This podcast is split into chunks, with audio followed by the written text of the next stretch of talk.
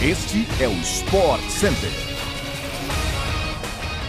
Saudações, fãs de esportes! Está no ar mais uma edição do podcast do Sport Center, o programa esportivo mais informativo das suas manhãs. Aqui é o Bruno Vicari e nós estamos chegando com notícias quentinhas para você começar o seu dia muito bem informado. Não se esqueça, claro, de nos seguir e também de fazer todas aquelas avaliações aí no seu tocador preferido de podcasts. O nosso programa vai ao ar sempre de segunda a sexta-feira, às 6 horas da manhã, e tem também, claro, aquela edição às sextas à tarde. E é bom você ficar ligado também no Sport Center todos os dias pela ESPN no Star Plus. São quatro edições diárias. Hoje tem três edições, tá bom? Olha, às 11 horas da manhã estarei aqui com a Mariana Spinelli, com o Eugênio Leal e com o Mário Marra. Também tem Sport Center às 9h25 da noite e ainda às 11h30. Então pode subir o som, porque o Sport Center chegou.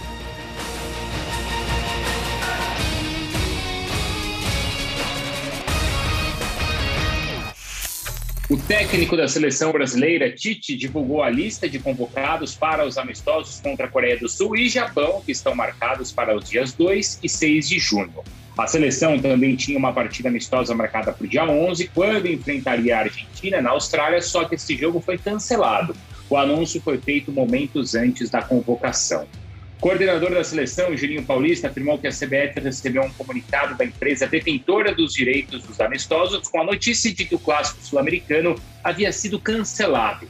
O ex-jogador também reclamou do planejamento prejudicado por conta do cancelamento. Juninho, no entanto, ressaltou que já está em contato com a empresa para procurar um novo adversário para o dia 11 de junho e segundo o coordenador da seleção, é provável que o amistoso agora aconteça, aconteça contra uma seleção africana, com uma partida que seria disputada em solo europeu. Com 27 jogadores convocados, os destaques da lista estiveram no volante Danilo, jogador do Palmeiras, que foi chamado pelo Tite pela primeira vez, e ainda no retorno do Gabriel Jesus, que havia ficado de fora da última convocação e agora está de volta à lista. O jogador do City vive boa fase no futebol inglês, com seis gols nos últimos cinco jogos em que entrou em campo pela Premier League.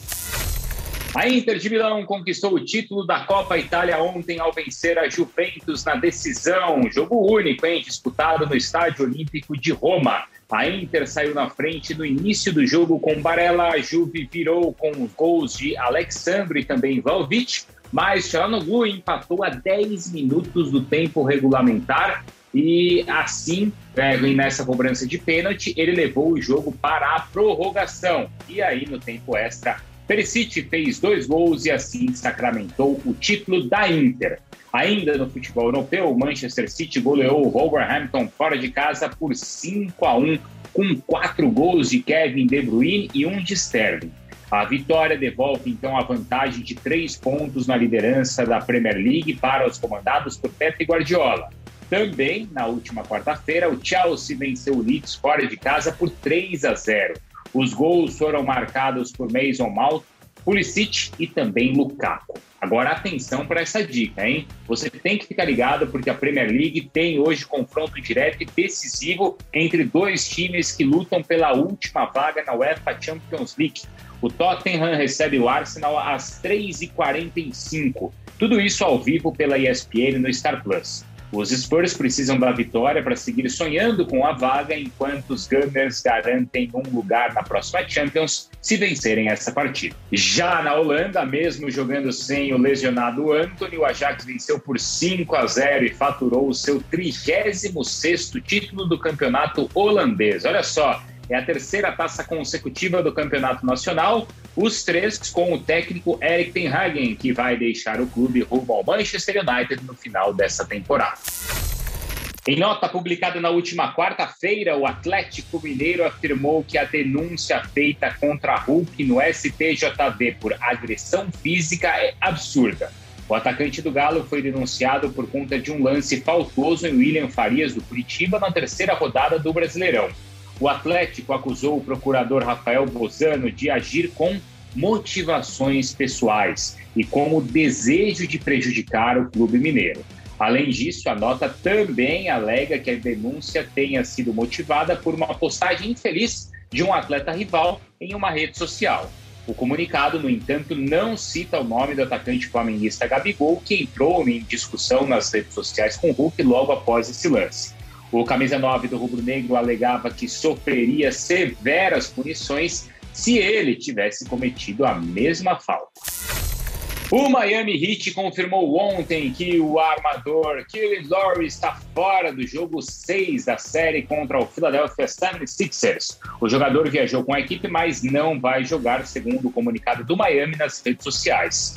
O time do técnico Eric Spoelstra pode garantir a classificação a partir das 20 horas, 8 da noite, hein? Jogo ao vivo pela ESPN no Star Plus. Primeiro colocado do leste na temporada regular, Miami lidera a série por 3 a 2 e pode chegar às finais da conferência pela primeira vez desde 2020, ano em que também chegou às finais da NBA, perdendo então para os Lakers.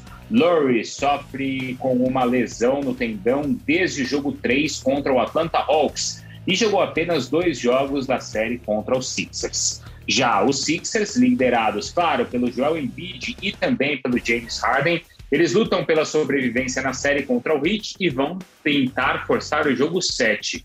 O time de Filadélfia não chega a uma final de conferência desde a temporada 2000-2001. Faz tempo, hein? Foi no ano em que perdeu a final da NBA para os Lakers de Shaquille O'Neal e Kobe Bryant. Quem também, olha só, pode garantir a sua classificação hoje é o Phoenix Suns, que lidera por 3 a 2 a série contra o Dallas Mavericks. A equipe liderada por Luca Doncic joga em casa hoje às 10h30 da noite. Partida que será transmitida ao vivo pela ESPN no Star Plus. É isso então, pessoal. Chegamos ao fim de mais um podcast do Sport Center e a gente volta, claro, amanhã com duas edições, tá bom? Uma às 6 horas da manhã e a outra na parte da tarde. Obrigado então pela sua audiência, uma ótima quinta-feira e até mais.